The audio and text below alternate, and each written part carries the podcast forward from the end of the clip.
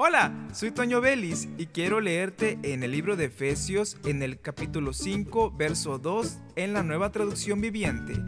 Vivan una vida llena de amor, siguiendo el ejemplo de Cristo.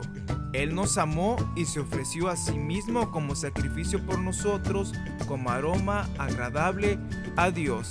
Me gusta cómo comienza. Vivan una vida llena de amor. Y esto me recuerda a una de las cualidades del amor que menciona las escrituras, que es que el amor es sufrido y se traduce como un amor paciente. Y esto abarca tanto un nivel grande de amor porque tolera los insultos, tolera todas esas cosas que la gente quiere hacer contra nosotros.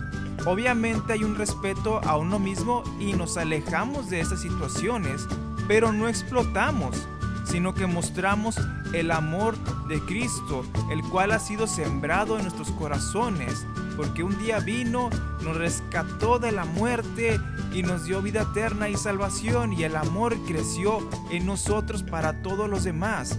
Así como Él se sacrificó por nosotros, nosotros también sacrificamos ese yo, esa parte que nos duele con tal de mostrar el amor de Dios a todos. Seamos pacientes, seamos amorosos, porque Cristo nos amó primero. Soy Toño Vélez y te invito a que continúes escuchando la programación de esta estación de radio.